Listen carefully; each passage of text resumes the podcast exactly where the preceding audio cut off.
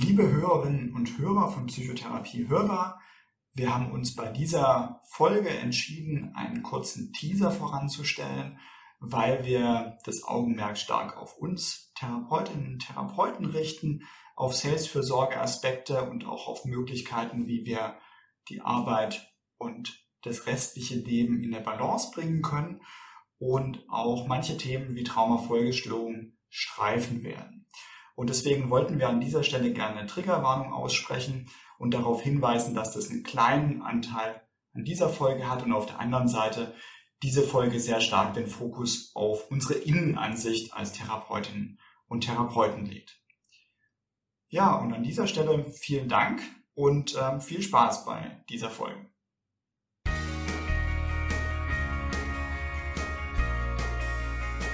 Herzlich willkommen zur 14. Folge Psychotherapie Hörbar, dem Audioguide für PsychotherapeutInnen und die, die es noch werden wollen.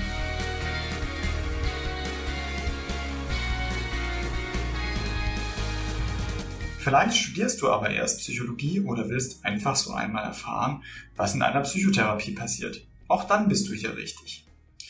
In Psychotherapie hörbar stellen wir kognitiv-verhaltenstherapeutische Techniken zu verschiedenen Situationen in der Psychotherapie vor.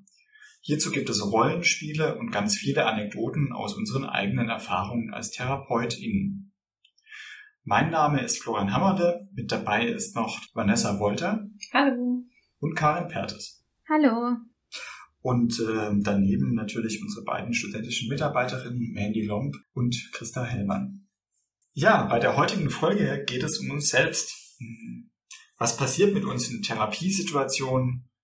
Wo kommen wir aus der Balance? Arbeiten zu viel? Grenzen uns vielleicht auch zu wenig ab? Gibt es Patientinnen und Patienten oder Situationen, bei denen uns dies immer wieder leichter passiert? Und was haben wir dann gemacht, um die Balance wieder herzustellen? Und was können wir auch empfehlen? Ja, zuerst mal an euch beide die Frage, hm, wo habt ihr das erlebt, dass ihr aus der Balance gekommen seid oder euch auch schwer abgrenzen konntet?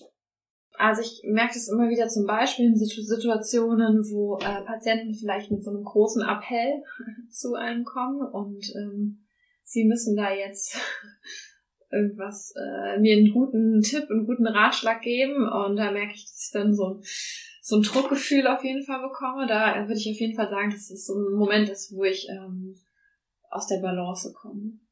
Mhm. Also ich kann dem zustimmen. Also auf der einen Seite eben, wenn ähm, da viel Druck von Seiten des Patienten kommt, aber auch natürlich, je belasteter die Patienten sind, desto mehr ähm, merke ich natürlich auch bei mir, dass ich da Entlastung schaffen möchte. Also vielleicht so ein eigener Anspruch, ähm, dass ich jetzt schnell helfen möchte, dass ich vielleicht noch nicht ähm, genug Skills beigebracht habe oder dass ich äh, dann halt eben dadurch ähm, mich selbst hinterfrage oder auch öfters mal dann daheim nochmal nachgrübel. Das sind so die Situationen, ähm, die ich so im Kopf habe, aber natürlich auch Situationen, wo ähm, Patientinnen ähm, und Patienten besonders schwerwiegende oder traumatische Ereignisse vielleicht erlebt haben. Das ist das, was ähm, dann auch noch nacharbeiten kann manchmal. Ja, ich habe gerade auch noch drüber nachgedacht, auch wenn die Rahmensituation anders ist. Also so gerade im Kinder- und Jugendbereich, wenn jetzt der Auftrag eigentlich zu einer Erstgespräch oder zu einer Diagnostik gar nicht von Patientinnen und Patienten selbst kam, sondern von den Eltern oder vielleicht von Lehrkräften beispielsweise formuliert wurde, wo dann vielleicht mehr Druck im ganzen System eigentlich drin ist. Das finde ich gar nicht so ganz einfach, sich davon abzugrenzen. Aber natürlich, wenn man das, was du eben gesagt hast, Karin, noch etwas erweitern würde, auch ähm, wenn es um sehr schwerwiegende Lebensentscheidungen vielleicht geht. Ne? Also beispielsweise jetzt ein Studium fortzusetzen, ein Studium abzubrechen, eine Ausbildung zu beginnen oder auch nicht. Ähm, Schulwechsel oder auch nicht zum Beispiel, wenn so ein Zeitdruck irgendwie da ist. Aber vielleicht auch, wenn es neben traumatischen Erlebnissen vielleicht um sowas wie Suizidalität geht, das finde ich auch Situationen, die es schwieriger machen können, sich abzugrenzen. Ich meine, Suizidalität haben wir ja gesagt, dass wir als Thema im Podcast etwas aussparen, weil wir gesagt haben, das ist schwer, das nur über so ein Medium zu illustrieren. Ähm, aber ich glaube, gerade Inhalt und Schweregrad der Anliegen spielen da natürlich eine große Rolle. Ja, mir fällt gerade auch noch ein, dass ich auch oft irgendwie ein bisschen aus der Balance gerate, wenn Patienten kommen und schon ganz viele Vorbehandler Erinnen hatten. Ne? Das merke ich immer, dass ich dann so anfange, so, okay, ja, und jetzt gab es ja da schon viele, ganz viele, auch gute Therapeutinnen und Therapeuten, die da äh, gearbeitet haben. Und was soll ich jetzt äh, da jetzt besser machen? Ne? Ist manchmal so dann die Frage, die ich mich dann ähm, stelle oder auch, wenn es davor dann keine guten Erfahrungen waren, inwiefern ich das dann besser machen kann. Also da komme ich auch immer so ein bisschen aus der Balance, merke ich auch wenn wir jetzt zum Beispiel an, äh, also an selbstverletzendes Verhalten denken, dass da vielleicht auch ein Druck steht, das muss jetzt sofort beendet werden und das muss ganz, ganz schnell weg, ne? Und dass ich da vielleicht auch so einen Anspruch habe und ähm, eine gewisse Nervosität verspüre, weil ich irgendwie denke, das muss jetzt sofort beendet werden. Und ich muss da jetzt die perfekte Strategie für liefern.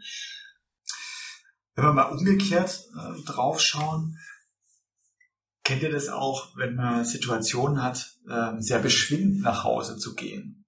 Diese Folge soll ja irgendwie so unter dem Zeichen der Balance stehen, ne? Herausforderung auf der einen Seite und gleichzeitig ähm, sehr, sehr spannende, angenehme oder auch aktivierende äh, Therapie-Sessions, die wir hatten. Ja, also beschwingt nach Hause gehe ich, äh, wenn äh, zum Beispiel, wenn es einfach so float in der Therapie. Wenn ich so merke, so jetzt die Strategie, die wirkt, irgendwie kommt der Patient in eine emotionale Aktivierung und wir arbeiten gut und irgendwie ähm, am Ende geht der mit so einem Aha-Erlebnis raus oder hat was angewendet über die Zeit und kommt dann, sagt Frau Pertes, ja, ich muss Ihnen was erzählen und erzählt es dann so und ähm, ich kann den dann so ein bisschen abfeiern, sage ich mal, so in Anführungsstrichen, den Patienten. Das finde ich mega ähm, inspirierend und das ist dann auch das, was einem dann so nach der Therapiesitzung ähm, auch so total die Energie gibt. Also das sind dann so die Seiten, ähm, wo man äh, auch dann ganz viel Energie draus zieht. Ja, das finde ich auch, wenn man so richtig ins, also richtig cheerleaden kann, sagen, ja, geil, oh, voll cool. wenn die Patienten irgendwie äh, ne, neue Wege gegangen sind, jetzt erstmalig, da ist so richtig mitzufeiern, das finde ich beschwingt allen auf jeden Fall. Oder wenn man an so eine Stelle in der Therapie kommt, wo ähm, vielleicht so, so eine Art Schlüsselmoment oder wo irgendwelche, vielleicht irgendwie Grundannahmen so offen liegen, man hat vielleicht auch beide Seiten beleuchtet und es ist so nicht so, dass der Patient sagt, ich will das so nicht mehr machen oder nicht mehr denken, ähm, ne, sondern aber dieser Spannungsmoment, ich stehe da an so einer Entscheidung und vielleicht beendet da die Therapie, das finde ich auch immer so mega spannend, dann zu erleben, was passiert denn jetzt im Verlauf der Woche, bis ich den Patienten oder die Patientin das nächste Mal sehe, ähm, in welche Richtung wird es gehen. Das finde ich auch irgendwie ein super spannender Moment. Ja, und das sind ja vielleicht auch alles die Momente, warum wir gerne Therapie machen. Ich habe gerade auch nochmal drüber nachgedacht, gerade ähm, bei herausfordernden, schwierigen Therapiesituationen, ich habe vorher schon ein paar aufgezählt, Trauma, ich kann mich auch an ein paar Patienten erinnern mit einfach schweren Angststörungen und wo dann es tatsächlich funktioniert, dann gemeinsam in eine Konfrontation zum Beispiel zu gehen. Klar, natürlich auch sowas wie Suizidalität oder eine Selbstverletzung. Und dann gibt es so einen Moment, wo, ja, wo es möglich war, das irgendwie in den Griff zu kriegen oder eine Lösung zu finden. Äh, Im Traumabereich finde ich, ist es ja auch so schön, wenn es möglich ist, eine Patientin dabei zu begleiten, einen Weg da draus zu finden. Ne? Da stehe ich manchmal so ein bisschen ehrfürchtig und demütig damit dabei und darf einfach zuschauen. Ich finde, das ist, äh, äh, das ist schon sehr erfüllend auch, jemand da aus diesem dunklen Tal mit heraus begleiten zu dürfen.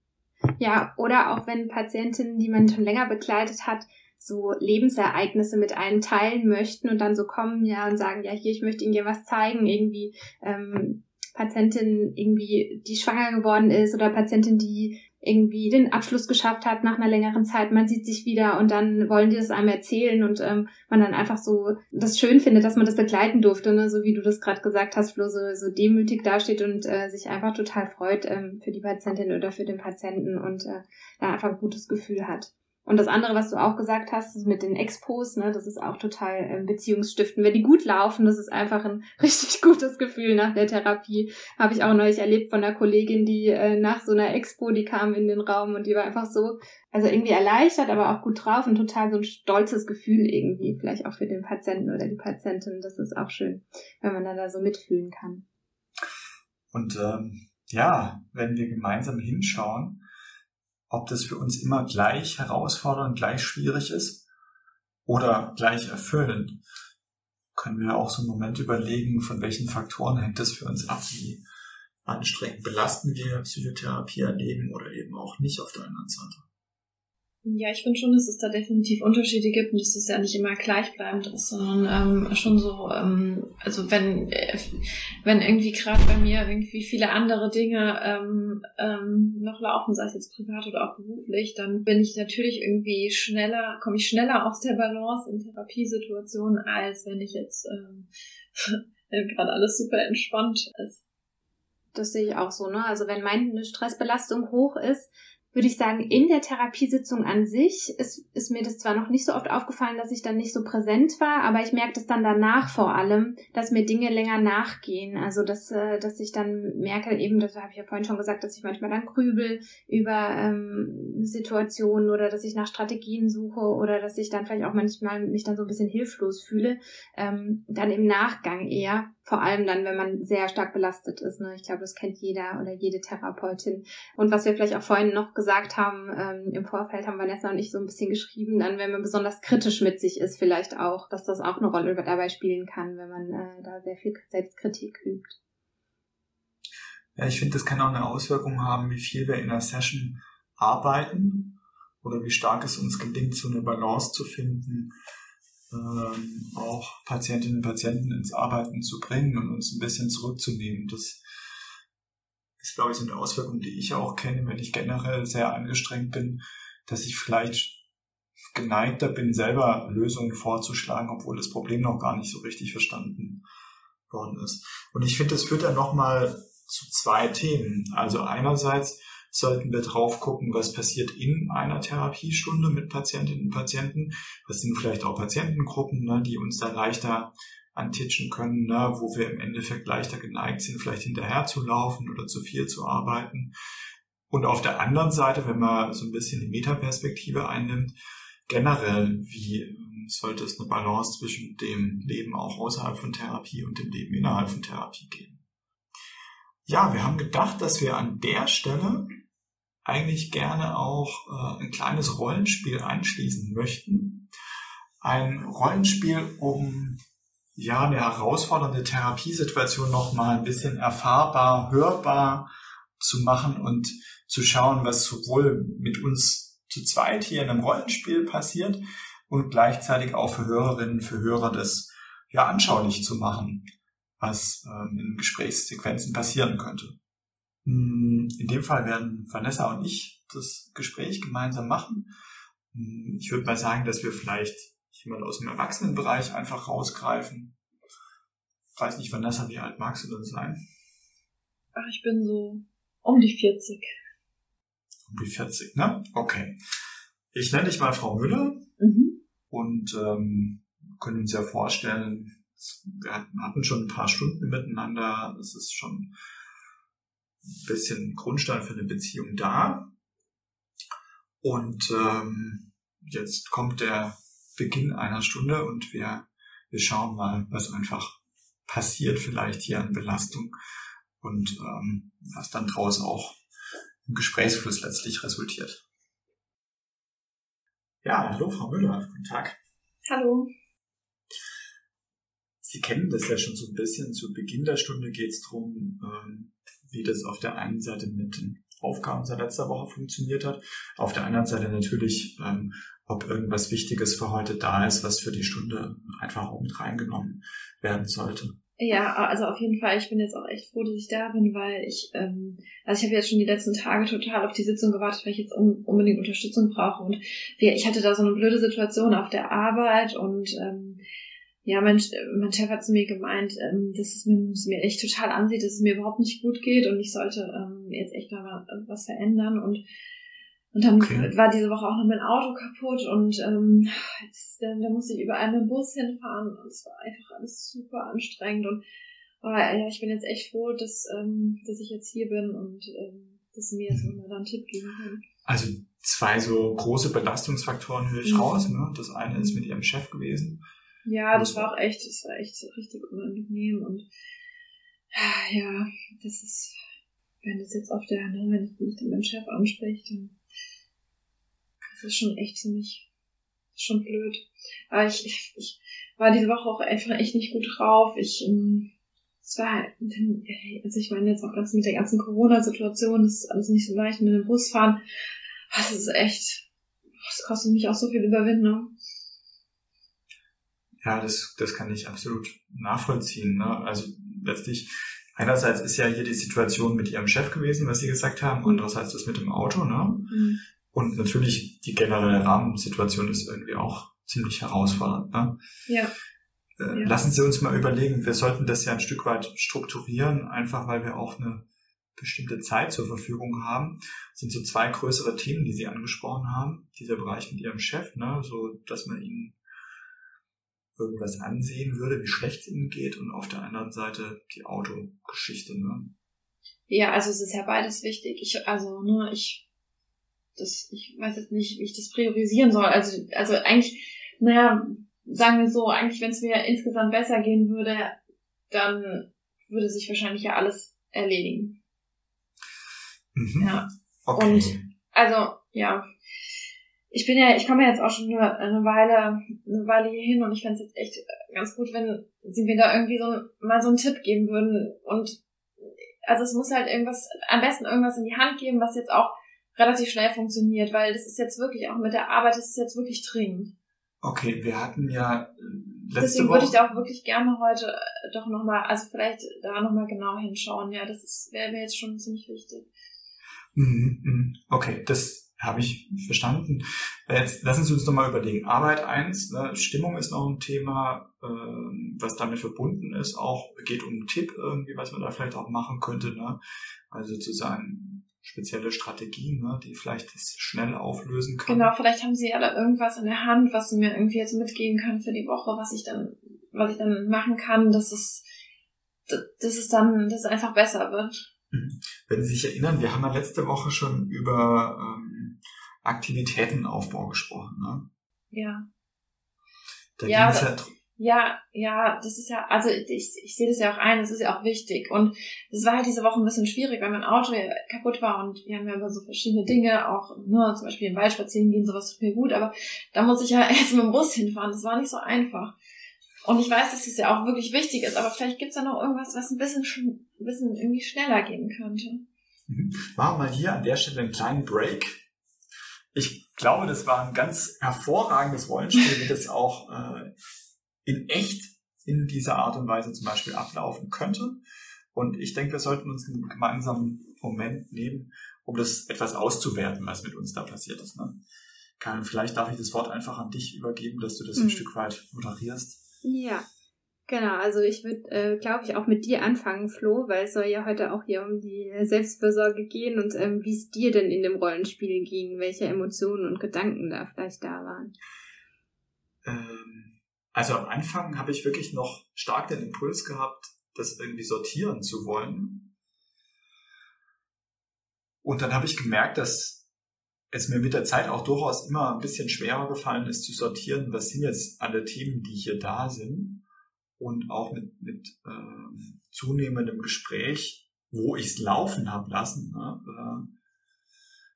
äh, ist auch ist schon so eine gewisse Überforderung als Gefühl, ein gewisser Ohnmachtserleben bei mir da gewesen und gleichzeitig ein extrem starker Impuls, irgendwas Schlaues sozusagen zu präsentieren, eine Problemlösestrategie an die Hand zu geben, die funktioniert. Aber eigentlich auch der Wunsch, diesen Gesprächsfluss zu unterbrechen, aber gleichzeitig so ein hilfloses Danebenstehen. Ja, Witzig, mir ging es auch ganz ähnlich, wie du es gerade gesagt hast. Ne? Also ich habe das auch äh, so als Beobachterin hatte ich auch die ganze Zeit so den Eindruck, wow, da kommt ganz viel und die Patientin ist sehr, sehr belastet, so wie du es gesagt hast und äh, vielleicht auch diese Hilflosigkeit oder Überforderung, die da erstmal auf einen einprescht auch äh, und äh, die man gerne so sortieren möchte und ihr da Unterstützung geben möchte. Ne? So ein Druck ist, hatte ich auch den Eindruck, ist auf jeden Fall über das Gespräch bei dir so ein bisschen angestiegen. Es war ja jetzt auch extra, sag ich mal so, von äh, Vanessa so dargestellt, dass, es, dass die Patientin immer belasteter wird, auch im Gespräch. Und eigentlich würde man es ja andersrum erwarten, ne, in so einem Gespräch, dass eine Entlastung eintritt nach so einer Sortierung oder so. Mhm. Also so von den Gedanken her irgendwie, ich muss jetzt schnell was liefern, sozusagen. Das war so der. Auch bei der Verhaltensaktivierung, ne? Da habe ich eigentlich gemerkt, das ist jetzt nicht das Richtige, weil das auch keine schnelle Lösung ist, dass die Stimmung sofort super ist. Und gleichzeitig wollte ich auch was reingeben. Ich meine, wir haben das ja bewusst an der Stelle auch ein Stück weit laufen lassen. Ich habe auch gemerkt, dass es mir sogar schwer fiel, das so laufen zu lassen, weil in echt hätte ich sicherlich wäre ich vielleicht sogar fast aufgestanden oder hätte optisch irgendwie jetzt ein Unterbrechungszeichen gemacht, so wie ein Timeout. Ähm, das war so meine Gefühlswelt. Vielleicht gucken wir nochmal zu Vanessa, mhm. wie es Vanessa ging, äh, die sozusagen da schwer belastet ankam und auch erstmal alles abladen wollte. Ja, ich, ähm, ich wenn ich mich so hineinversetze, dann ich habe eine unheimliche ähm, Nervosität und Ungeduld gespürt und ähm, war wirklich so, es muss jetzt schnell irgendwas passieren. Und hatte auch einfach auch wollte auch irgendwie einfach erstmal so alles abladen, was so was so passiert ist. Und deswegen habe ich auch so ich habe äh, ich habe ja auch andauernd unterbrochen und einfach einfach dann weitergeredet und nochmal ähm, das gesagt, was alles passiert ist. Absolut. Und ich ich habe dann auch gerade gedacht, als wir das Rollenspiel beendet haben, also so unangenehm, wie wir das erleben und so viel Anteil wir selber da an solchen Gesprächen dann auch haben, weil wir es vielleicht laufen lassen, so viel ist es natürlich auch ein Ausdruck von, von, von Leiden einfach, mhm. was jemand in dem Moment empfindet, von unglaublichem Leiden und dem Wunsch, das auszudrücken und Worte dafür zu finden, jemand zu haben, der da erstmal zuhört. Ja, absolut. So habe ich es eben auch als wirklich unglaublichen, ja, irgendwie so einen mega Druck empfunden. Und es ist natürlich auch irgendwie nachvollziehbar, dass es auch auf Seiten des Therapeuten ankommt. Mhm. Ja, äh, wir wollten noch mal auf eine besondere Patienten- und Patientinnengruppe zu sprechen kommen, Traumapatientin, weil das so eine Gruppe ist, wo man häufig auch über aktive Abgrenzung, Selbstfürsorge und so weiter spricht und das, glaube ich, ganz gut geeignet ist, um das daran zu illustrieren. Wenn wir das mal so ein Stück weit zusammentragen, angenommen, wir haben jetzt mit Traumapatientinnen zu tun, was könnten denn da Auslöser sein, die ähm, besonders zu Belastungserleben bei uns führen? Naja, letztendlich der Inhalt von dem, was die Patientinnen erlebt haben. Ne? Also das sehr ähm, furchtbare Erlebnisse, die bei uns ähm, auch eine Angst, ein Entsetzen auslösen. Ähm, je nach Art des Traumas kann man ja da nochmal so ein bisschen unterscheiden, ähm, dass das uns äh, nochmal mehr berührt als vielleicht andere Ereignisse. Hm. Ja, kann ich mich auch erinnern. Also wenn das jetzt Traumatisierungen, die eher von Menschen erzeugt worden sind, wo sicherlich auch ein gewisser absichtlicher Charakter mit verbunden war, vielleicht etwas, was tendenziell auch eher Kinder als Erwachsene betroffen hat, was vielleicht fortgesetzt war.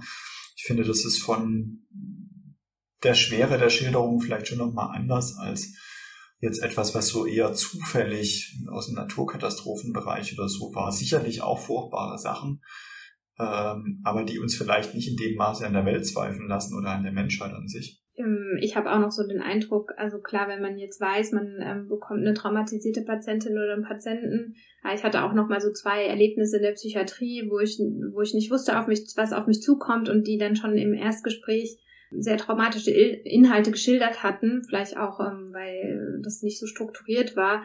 Genauso, dass äh, der Überraschungs- oder so Überraschungsmoment für mich da eher, sag ich mal, ähm, überwältigend war. Also gar, also die Inhalte auch, aber eben auch, dass es äh, zu einem Zeitpunkt erzählt wurde, wo ich es noch nicht so erwartet hatte, ähm, was dann irgendwie schwierig war. Und ich glaube, gerade wenn man sehr empathisch ist, ist es vielleicht auch was, was wo man selber auf sich aufpassen muss dass man da eben äh, nicht zu sehr reingeht, also nicht zu ähm, emotional empathisch ist, sondern vielleicht das eher dann kognitiv verarbeitet. Mhm. Ja, ich glaube, das ist schon eine große Gefahr, dass eine Grundkompetenz, die wir auch in anderen Folgen ja angesprochen haben, mit Validierung zum Beispiel, Empathie, dass das mhm. notwendig ist. Ne? Wenn wir davon zu viel hier reingeben, sind wir natürlich auch super offen. Und dann brandet vielleicht so eine Emotion bei uns auch super stark selber an. Und ich finde, das ist schon eine mega Gefahr, wenn wir anfangen, etwas, was Patientinnen schildern, mit unserer eigenen Biografie zum Beispiel zu verknüpfen oder auch uns bildhaft vorzustellen, was, wie würde es mir gehen, wenn mir sowas passiert wäre. Das ist ja eigentlich eine große Gefahr, dass sowas rüberschwappt auch auf uns. Ne? Und dass wir auch gar nicht mehr so hilfreich sind, obwohl wir eigentlich zuerst mal gerade das Umgekehrte wollen, ne? sehr empathisch zu sein und unterstützend zu sein. Und ich meine, da sind ja auch noch andere Berufsgruppen, die eben so, ich meine, Feuerwehrleute oder Polizisten, ne, das sind ja auch so typische Berufsgruppen, die da relativ schnell mit Menschen zusammenkommen, die vielleicht gerade was Schreckliches erlebt haben. Und ähm, da geht's uns auch nicht anders, ne, dass äh, eben das einem dann vielleicht mal zu nahe rantreten kann in dem Moment, wenn das dann jemand erzählt, diese sekundäre Traumatisierung ähm, oder vielleicht eben Teile davon einen emotional mitnehmen. Ja, und, und wenn wir so ähm, ähm, uns so empathisch hineinversetzen und eben so viele Gefühle auch bei uns zulassen, dann geht es ja vor allen Dingen darum, da, damit dann auch umzugehen, dass es nicht vielleicht äh, so zu das ist ein in dem Moment ne, nicht so übermannt, dass äh, wir das Gefühl haben, wir können, also wir sind da, wir sind jetzt nicht mehr hilfreich und wir können uns da nicht mehr äh, von distanzieren. Ja, und das kann ja sogar noch einen Schritt weitergehen, dass wir trotz dieser starken Gefühle, die wir haben, irgendwie die Idee haben, wir müssten noch tiefer reingehen, wir müssten uns noch mehr anstrengen, um jemanden zu unterstützen. Und ich finde das ganz spannend, wenn man sich jetzt mal Diagnosemanuale anguckt, dann ist ja im DSM 5 jetzt sogar aufgeführt, dass es eine Gruppe von professionellen Helfern geben mag, ne? von Feuerwehrleuten, von äh, auch uns Psychotherapeutinnen, von Ärztinnen zum Beispiel auch, aber natürlich auch von einer Gruppe weiterer Helferinnen, ähm, die eine Gefahr haben, selber auch eine, eine Vollbild von einer posttraumatischen Belastungsstörung zu entwickeln, schlicht und einfach deswegen, weil die viele solche Inhalte hören, sehen, mit äh, erleben sozusagen müssen.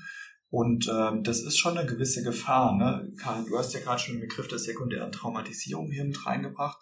Also wenn man es nochmal von der Definition her macht, äh, dass im Endeffekt wir das nicht selber natürlich miterleben, aber dass durch die Schilderung im Prinzip eine ähnliche Symptomatik ausgelöst wird wie bei, bei uns, ähnlich wie bei ähm, PTBS-Patientinnen, die das selber miterlebt haben oder die das selber erlebt haben und die natürlich zu sowas wie intrusiven Wiedererleben zum Beispiel führen kann zu Wiedererinnerungen, vielleicht sogar zu Flashbacks oder auch zu Albträumen beispielsweise. Und was ich ganz spannend finde, auch zu so Entfremdungsgefühlen von der Welt. Also, dass man nicht mehr so sich dazugehörig fühlt, dass es so eine Alienation gibt, ne? ein Abgrenzungsding, aber auch so ein gefühlsmäßiges Abstumpfen, so ein Numbing oder sowas, aber auch Schlafstörungen. Also das, was eigentlich letztlich äh, Patientinnen selber erleben, dass das auch auf uns selber rüberschwappen kann und natürlich auch in sowas wie Burnout-Phänomenen zum Beispiel enden kann.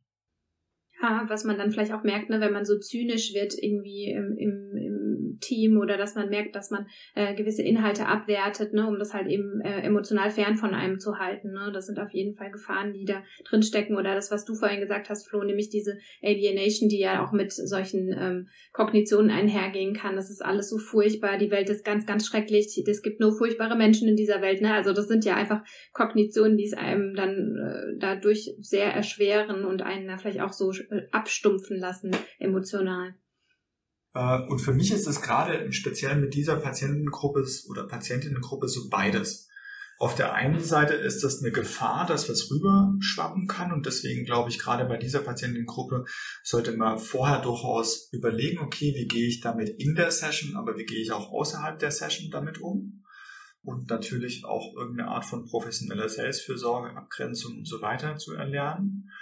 Und gleichzeitig muss ich auch sagen, dass ich das, die Arbeit mit dieser Patientengruppe als so gewinnbringend erlebe, ähm, wenn man es zum Beispiel schafft, eine Lösung zu finden. Ne? Und auch an einem super schweren Thema einen anderen Blickwinkel zu eröffnen, eine andere Perspektive aus so einer Diskussion, aus empfundener Schuld zum Beispiel daraus hervorzugehen, zu merken, hey, ich bin eigentlich gar nicht so schuld gewesen, wie ich es immer empfunden habe. Ne? Das ist vielleicht etwas, was auch in Teilen gesellschaftlich vermittelt, sonst wie sich in meinen Kopf da reingebrannt hat. Na, und jetzt ist die Sichtweise eine andere. Deswegen finde ich, für mich ist es mit dieser Patientengruppe beides. Es ist etwas, wo schon ähm, auch so ein kontinuierliches Monitoring da sein sollte. Ne? Wie belastet sind wir, wie viel schwappt darüber?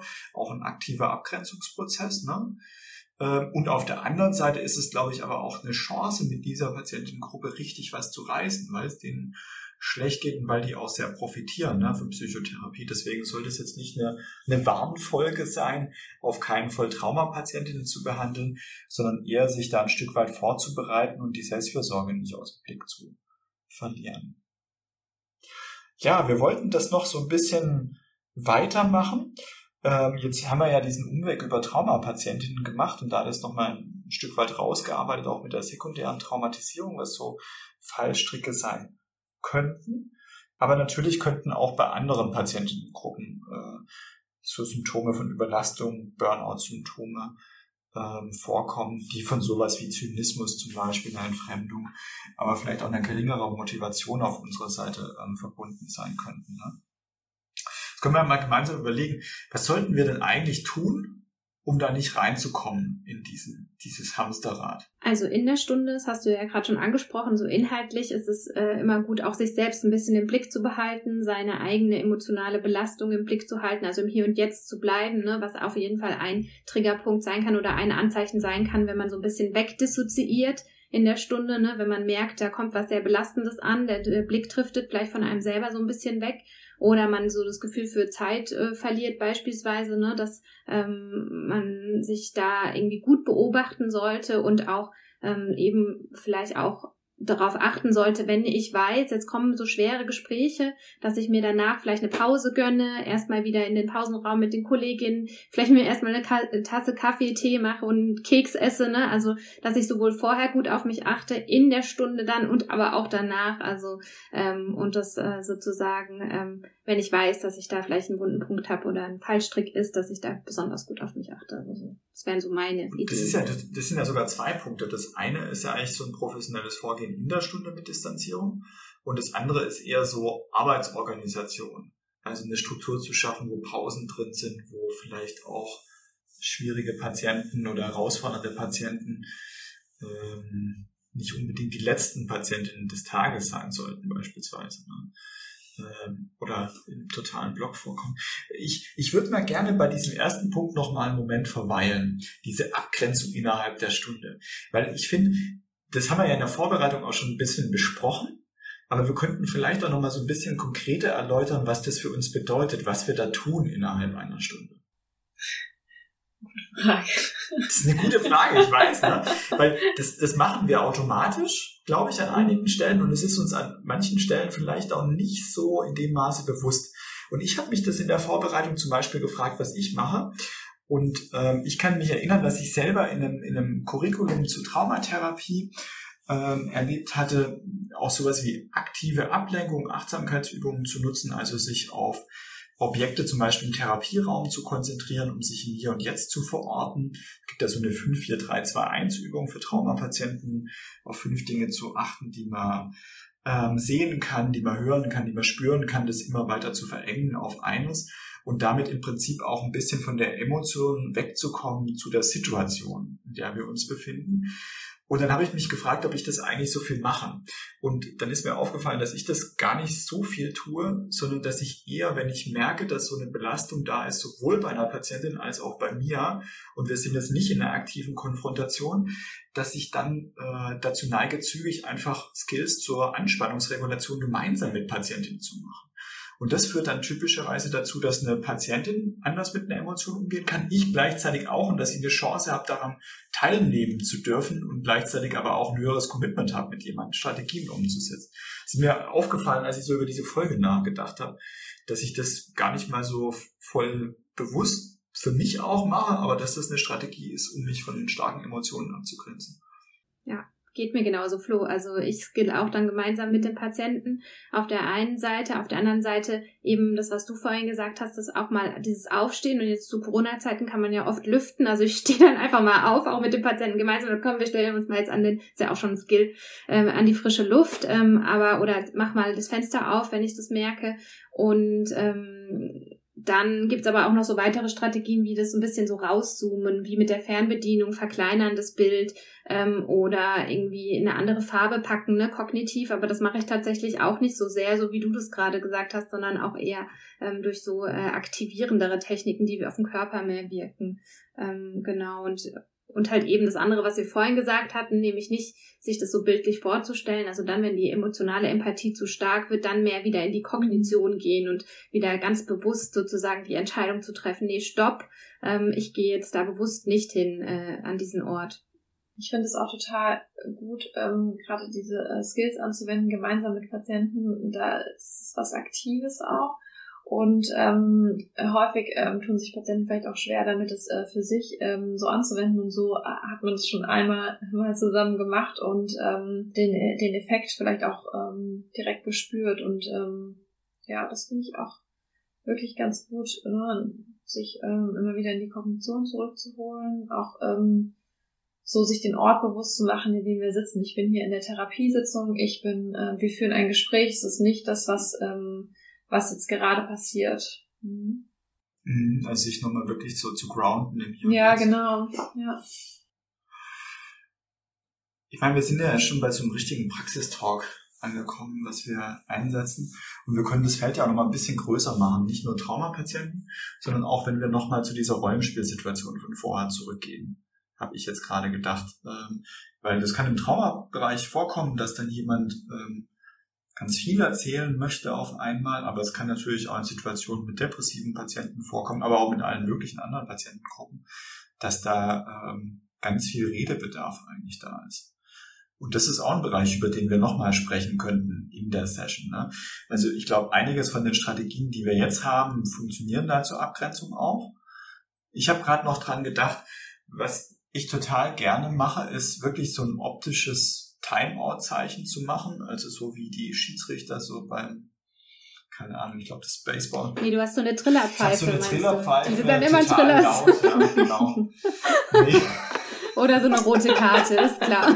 genau, das ist Verhaltenstherapie at its best, ne? Richtig Kontingenzmanagement, mhm. wie man sich's wünscht.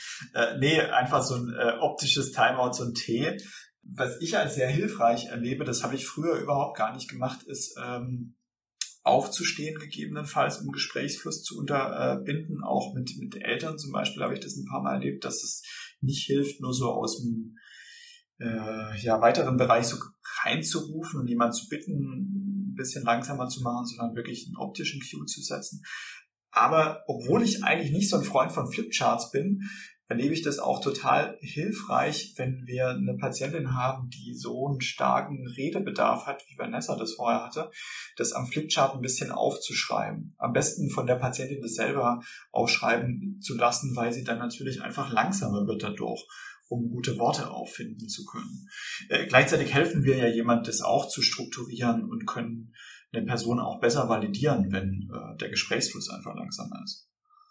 Hm, ich finde, da hilft auch so eine gewisse Achtsamkeit, um äh, also hm, äh, quasi, wenn ich feststelle in der Situation, ich habe total den Drang, jetzt mit äh, lauter Strategien hier rauszuhauen oder irgendwas Schlaues zu sagen, das auch erstmal so für sich ähm, festzustellen, sagen, boah, ich habe jetzt, ich merke diesen, diesen Druck bei mir, jetzt ganz schnell irgendwie zu reagieren und irgendwas sagen zu müssen, was irgendwie total schlau im besten Fall ist und sofort hilft. Ähm, das äh, finde ich, äh, wenn das erstmal so, so ähm, sich bewusst zu machen in der Sitzung selbst, kann auch schon total helfen, da so ein Stück weit rauszukommen. Das ist ja auch so ein bisschen dieses Rauszoomen, Karin, was du eben ähm, auch gesagt hast. Hm. Ja, und also zu dem Thema noch, Vanessa, weil das finde ich auch total wichtig, dass du das sagst, nämlich wenn man diesen Drang bemerkt, gibt's ja auch diese, ähm, dass man das im Körper verankert und sich erstmal zurücklehnt. Also wirklich erstmal anlehnt und erstmal kurz mal wieder den Bauch spürt und vielleicht mal ein, zwei tiefe Atemzüge nimmt in dem Moment und ähm, so ein bisschen die Anspannung erstmal reguliert dadurch und dann ähm, auch gar diesem Impuls nicht sofort nachgeht. Ne? Das äh, finde ich total wichtig, äh, dass du den Punkt nochmal angebracht hast. Ich meine, ich habe jetzt gerade noch dran gedacht, mit so kleineren Kindern gibt es natürlich auch wirklich so stark verhaltenstherapeutische Maßnahmen wie Redestein zum Beispiel, gerade wenn wir jetzt an jemanden denken, einen starken ADHS, der wirklich super viel Power hat, ähm, wo das ansonsten eher schwierig ist, das einfach einzugrenzen oder letztlich auch eine ähm, Arbeitszeit von der Spielzeit abzugrenzen. Und dass es ähm, je mehr Spielzeit gibt, umso effektiver gearbeitet wurde, beispielsweise das ist natürlich etwas, was wir im Erwachsenenbereich typischerweise nicht machen, dass wir dann sagen, okay, dann nachher lösen wir noch ein Puzzle gemeinsam oder machen irgendein Spiel mit so Affen, die in irgendeinem Turm da runterfallen. Ähm, obwohl man vielleicht das auch mal machen könnte. Aber das kenne ich eigentlich nur aus dem Kinderbereich und mit einer äh, Patientenmutter habe ich das einmal erlebt, ne, die ganz viel erzählen wollte. Ja, äh, vielleicht muss man Redestein noch an der Stelle erklären. Äh, Redestein ist also einfach irgendein Objekt und wer das bei sich auf der Seite vom Tisch hat, darf reden. und die anderen dürfen nicht reden. Über diese Regeln muss man sich natürlich vorher abstimmen, ähm, aber das ist einfach ein sichtbares Signal dafür, wer gerade ähm, sprechen darf. Ist auch mit Eltern manchmal ein ganz sinnvolles Ding, wenn die ähm, sehr stark den Impuls haben, bei Erzählungen der Kinder äh, reinzugrätschen und selber was zu formulieren. Flo, wenn das Rollenspiel jetzt weitergegangen wäre, was hättest du dann gemacht? Also wir hatten das jetzt an so einer spannenden Stelle äh, sozusagen unterbrochen, aber ich finde es schon für die Zuhörer jetzt eigentlich nochmal wichtig, äh, sage ich mal, zu hören, wie du das gut aufgelöst hättest. Also ich hätte tatsächlich ähm, sehr viel früher äh, wäre ich schon mal aufgestanden, hätte gesagt, kleinen Moment, äh, ich merke gerade, dass Sie ganz viel Impuls haben, äh, sehr viel zu erzählen. Ihnen geht's, glaube ich, richtig, richtig schlecht. Gleichzeitig ist das Problem, ich komme gerade nicht so richtig mit und ich tue mich schwer zu sortieren mit Ihnen. Was würde Ihnen denn helfen, dass wir gemeinsam eine etwas langsamere Geschwindigkeit haben ähm, und damit ich besser verstehen kann, was Sie so bewegt? Und ich habe gemerkt, ich habe diesen Impuls schon ganz früh eigentlich gehabt. Ich wollte es aber nicht so einfach machen an der Stelle. Ja, ich hatte auch den Eindruck, dass auch ähm, das zu sagen, ne, wenn wenn ich jetzt in dem Rollenspiel gewesen wäre, ne, dass ähm, ich gerne auf all die Probleme, die da sind, schauen würde mit ihnen, dass wir es aber begrenzen müssen für die Therapie und dass ich hätte ihr auch sozusagen die Autonomie gegeben zu entscheiden, was wir davon jetzt heute angucken wollen und dass ich das aber total wichtig finde, die anderen Bereiche auch dann noch für die zukünftigen Termine, wenn die dann noch da sind, unter die ja. Lupe zu nehmen. Ich finde, es ist dann halt auch sehr wichtig, immer bei einem Thema zu bleiben und jemand wieder dran zu erinnern, wenn er dazu neigt, abzuschweifen. Ähm, und zu sagen, klar, Moment, ich verstehe das nachvollziehbar, dass Ihnen das jetzt unter den Nägeln brennt. Gleichzeitig, wir haben uns ja schon dafür entschieden, dass. Jetzt sind wir schon sehr stark in der Praxis angekommen, was wir in einzelnen Sessions machen, äh, um uns abzugrenzen, um vielleicht auch einen Gesprächsfluss zu äh, entschleunigen. Wir können vielleicht noch den Blick so ein bisschen größer machen. Wir haben ja vorher schon über eine generelle Work-Life-Balance gesprochen und dass natürlich auch unser Privatleben Auswirkungen auf äh, Anspannung im Therapiebereich haben kann. Was macht ihr denn da, um das ganze Leben in der Balance zu halten, nicht nur innerhalb einer Therapiesitzung? Also ich glaube, das ist auch so ein, so ein Prozess, den ich durchaus in der, in der Zeit lernen durfte. Ähm, also auch klare Zeiten für beispielsweise Therapie und Arbeit und für Freizeit zu setzen. Also ähm, nicht zu sagen, ja, äh, Freitagnachmittag ist eigentlich frei, aber okay, ich komme noch mal rein und dann machen wir doch noch mal ähm, die Sitzung, sondern auch wirklich zu sagen, okay, das sind äh, das sind so klare, ganz klare Zeiten, an denen bin ich verfügbar und an den anderen nicht das ist mir am Anfang nicht so gut gelungen, ähm, das so klar zu machen und dann ähm, leidet doch letztendlich, also zumindest was bei mir so hat, eher die Freizeit drunter gelitten als das Arbeitsleben unter der Freizeit. Genau, oder ich finde es auch total hilfreich. Ich habe ähm, zum Beispiel ein Therapiehandy und ähm, das ist für mich tatsächlich gerade so am Wochenende immer ein gutes Signal, so wenn ich das in den Flugmodus stelle, dass es wirklich so ist, so das ist jetzt, ähm, das ist jetzt aus, das ist jetzt Feierabend und da bin ich jetzt auch überhaupt nicht erreichbar. Und das ist irgendwie so ein Zeichen für mich, wenn ich, der so irgendwie, der so eine, so eine gute Trennung irgendwie macht. Ja, das ist, das ist noch so ein Symbol, ne, Vanessa, wenn man dann sozusagen das durchgestrichen oder dieses Flugzeug da sieht, ne, das ist jetzt so Feierabend, jetzt bin ich nicht mehr im Therapiemodus sozusagen, ja.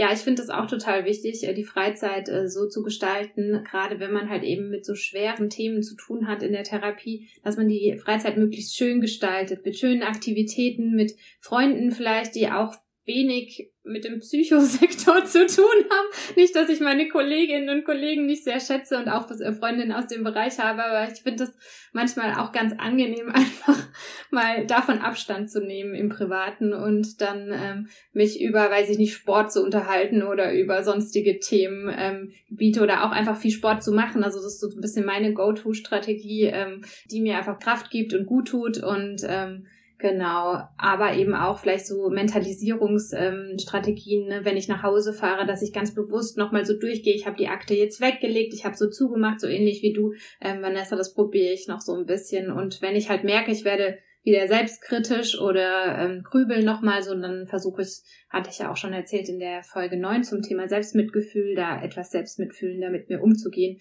Aber es ist auch ein Prozess. ich finde ja so Intervisionsgruppen super, super toll, weil ähm, dann, also nur dieses einerseits abschalten und auch mit Menschen zu tun haben, die jetzt vielleicht nicht in, in dem äh, therapeutischen Beruf arbeiten und gleichzeitig auch äh, sich aktiv ähm, Unterstützung einzuholen mit Menschen, mit denen man sich austauschen kann ähm, über, über das, was in der Therapie passiert ist. Ähm, ja, das stimmt, Vanessa, da gebe ich dir auch auf jeden Fall recht, das sehe ich auch so, ne? Also ich wollte jetzt nicht so sagen, dass ich keine Psychofreundin habe, sondern eben diese äh, Unterstützung, ne, diese Teamunterstützung. Suche Freunde aus dem Nicht, genau. aus, nicht aus sozialen Berufen. In meiner Bumble-App oder was es da für Apps gibt, steht dann bitte nicht Psycho.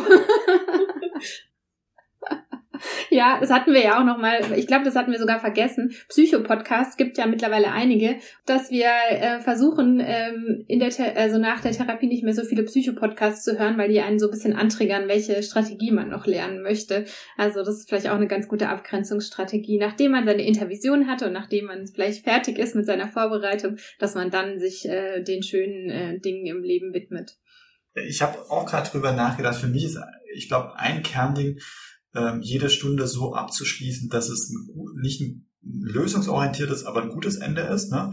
Und deswegen umso früher irgendwie ein Fazit anzusetzen, um eine Lösung finden zu können oder ein Ende der Stunde finden zu können. Das ist so ein Learning für mich gewesen, lieber 15 Minuten vor Therapieende von der Stunde schon anzusetzen, drüber nachzudenken, was nimmt jetzt jemand mit und was sind Dinge bis zum nächsten Mal. Dann, dann schwappt gar nicht so viel rüber für mich persönlich. Ähm, und das andere, da kann ich mich Karin nur anschließen, Sport finde ich auch einen total wichtigen Punkt. Ich finde, neurobiologisch passt es ja auch gut. Wir erleben wahrscheinlich relativ viel Adrenalin und auch Cortisolausschüttung, ähm, ohne dass wir uns richtig körperlich betätigen. Und dann macht es wahrscheinlich durchaus Sinn, eine gewisse Aktivierung zu haben, um auch so einen Gegenpol zu haben. Aber ich kann das auch mit anderen Menschen was zu machen, nur unterstreichen. Ähm, schlicht und einfach Verbundenheit auch im echten Leben spüren zu können, außerhalb von dem Therapie-Setting natürlich auch. Ich finde noch also eine Sache, ähm, die mir auch hilft, irgendwie so um, quasi mit dem Therapietag auch abschließen zu können, ist, wenn ich, ich mache mir ganz kurz immer äh, protokolliere ich mir ähm, für die nächste Sitzung einfach auf einem Blatt Papier, was war zum Beispiel die Hausaufgabe und ähm, gab es noch, gibt es ein Thema, was schon ansteht für die nächste Sitzung oder sowas. Und das ist für mich dann auch so, das ist da aufgeschrieben, das ist da festgehalten. Ich muss, also ich vergesse es nicht, muss jetzt nicht irgendwie die, die Zeit drüber nachdenken. Und wenn ich das nächste Mal vor der Therapie äh, da bin, dann weiß ich, steht da, ich gucke drauf. Und das hilft mir auch irgendwie so, davon gedanklich mich zu lösen. Ah, das klingt gut, Vanessa. Das glaube ich, probiere ich mal aus, weil das mache ich nicht immer und dann merke ich, dass es dann immer wieder kommt, so wie du sagst, ne? Danach sich dann doch nochmal drüber Gedanken macht. Ja, klingt gut. Ja, ich denke, wir könnten das nochmal ein bisschen rund machen mit einer Achtsamkeitsübung, die auch zur Distanzierung dienen kann. Und zwar, um wahrzunehmen, dass Gedanken Gedanken sind und äh, dass eine Kognition nicht unbedingt der Wirklichkeit entsprechen muss, sondern dass die so sind wie eine Landkarte zur Landschaft, finde ich, ist ein schöner Spruch, den man da verwenden kann. Ähm, das ist eine Achtsamkeitsübung, die natürlich auch in diversen Büchern beschrieben wird. Äh, die heißt oder wird manchmal Blätter im Fluss genannt. Und wir machen die so einen kleinen Moment gemeinsam. Natürlich sind Hörerinnen und Hörer eingeladen, gerne mit teilzunehmen. Achtsame Sitzhaltung funktioniert ja so, dass man ein bisschen nach vorne auf den Stuhl rutscht, dass äh, wir auf den Sitzhöckern sitzen, das sind diese beiden Knochen in unserem Hintern, ähm, die Beine ungefähr hüftbreit abstellen auf dem Boden, dass die guten Bodenkontakt haben. Hände können ineinander gelegt werden. Es gibt natürlich diverse Handhaltungen. Eine mögliche ist, dass die linke von der rechten getragen wird, Handflächen nach oben offen aufeinander gelegt, kann auch die Daumen aneinander legen, dann ist es eine geschlossene Form. Wir sitzen soweit vorne, um einigermaßen aufrecht zu sitzen und ruhig atmen zu können und äh, entweder die Augen offen lassen, den Blick weich werden zu lassen, sowas in der Ferne zu fokussieren, oder aber die Augen schließen ist auch eine Möglichkeit und einen kurzen Moment fünf ruhige Atemzüge nehmen, dass man entweder an der Nase spüren kann, kühle Luft rein, warme Luft raus, oder im Brust- und Bauchbereich, wie der sich hebt und senkt.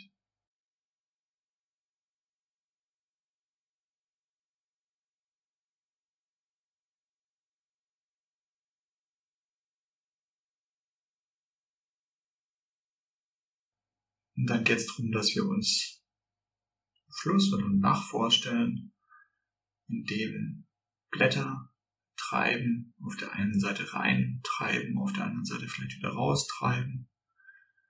Alle Gedanken, die wir nacheinander haben, werden jeweils auf so ein Blatt gelegt. Kann auch sein, dass ein Gedanke kommt wie, warum kommen jetzt keine Gedanken? Auch das ist ein Gedanke. Darf man auf ein Blatt legen, der darf da sein. Und der darf auch wieder gehen. Genauso geht es darum, so einen emsigen Verstand zu beobachten und Gedanke um Gedanke auf ein Blatt zu legen.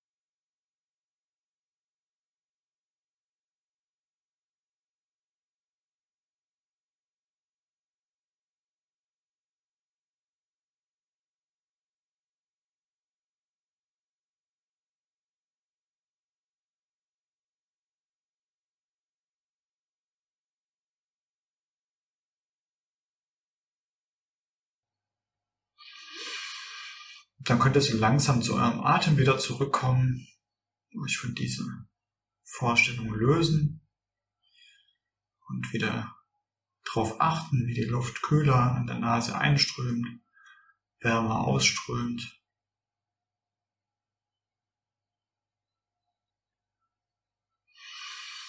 Eure Augen wieder öffnen. Euch vielleicht bewegen ein bisschen. Und wieder ankommen, wo ihr seid. Ja, ich denke, vielleicht können wir es einfach für heute so machen, dass wir ein rundes Ende finden, sowohl aus der Achtsamkeitsübung als auch aus dem, was wir heute so mitnehmen, dass wir beides kombinieren. Achtsamkeit plus Fazit. Also ich nehme immer wieder mit, also auch bezogen jetzt auf die Achtsamkeitsübungen, ne, wie wichtig das ist, im Hier und Jetzt zu sein und Gedanken kommen und gehen zu lassen und auch Gefühle, die dabei auftreten. Und das kann man auch ganz gut auf die Therapie und auf den Therapieraum übertragen. Also ich fand das jetzt heute total wichtig, auf diese ähm, verschiedenen Faktoren einzugehen, die Therapeuten auch belasten können. Ne? Ich fand es sehr wichtig, darüber zu sprechen, dass es sowas wie sekundäre Traumatisierung geben kann. Und ich fand es auch sehr schön, äh, nochmal die Lösungsvorschläge uns anzugucken von der Seite und ähm, was man ja gemerkt hat am Anfang, was ich so ein bisschen mitnehme, ne? die Begeisterung auf der einen Seite für den Beruf, warum wir das auch machen, das fand ich äh, nochmal einen schönen Blick, äh, schönen Blickwinkel da drauf. Ähm, auf der einen Seite und auf der anderen Seite aber auch gut auf sich zu achten, damit wir eben viele dieser schönen Sachen oder Therapieerfolge mitnehmen können. Dass das ganz wichtig ist, dass wir selber nicht ausbrennen. Mhm. Ähm, ich würde mir für heute mitnehmen, das dazu auch ähm, eigentlich passend, ähm, so Achtsamkeit an sich, eben nochmal diese äh, Strategien für in der Therapiesitzung, wie kann ich da ähm, äh, mich ähm, jedenfalls ein bisschen äh, distanzieren, erden, ähm, für mich sorgen oder einfach eben für den Moment achtsam sein, was da gerade bei mir passiert. Ich glaube, dass ähm, äh, mit, den, mit dem Ganzen, was ihr da auch nochmal ähm, so erzählt habt, was ihr in der, in der Sitzung selbst anwendet, das würde ich für mich ähm, auch mal mitnehmen heute. Also für mich war es auch eine Mischung aus einerseits nochmal auch ein paar Tricks von euch zu hören, was ihr so anwendet, auch manche Sachen, die ich noch nicht so stark mache. Ähm, Achtsamkeit natürlich als Thema, was mich schon seit sehr vielen Jahren beschäftigt, aber trotzdem gibt es ja immer wieder Momente, wo man nicht so in der Praxis drin ist. Dass es wichtig ist, das schlicht und einfach zu machen. Für mich aber auch eine sehr schöne Folge, weil das so ein Verbundenheitsgefühl erzeugt hat. Ähnlich vielleicht anknüpfen an das, was Vanessa gesagt hat, Intervisionscharakter, äh, letztlich auch zu merken, wir sitzen da alle in einem gemeinsamen Boot.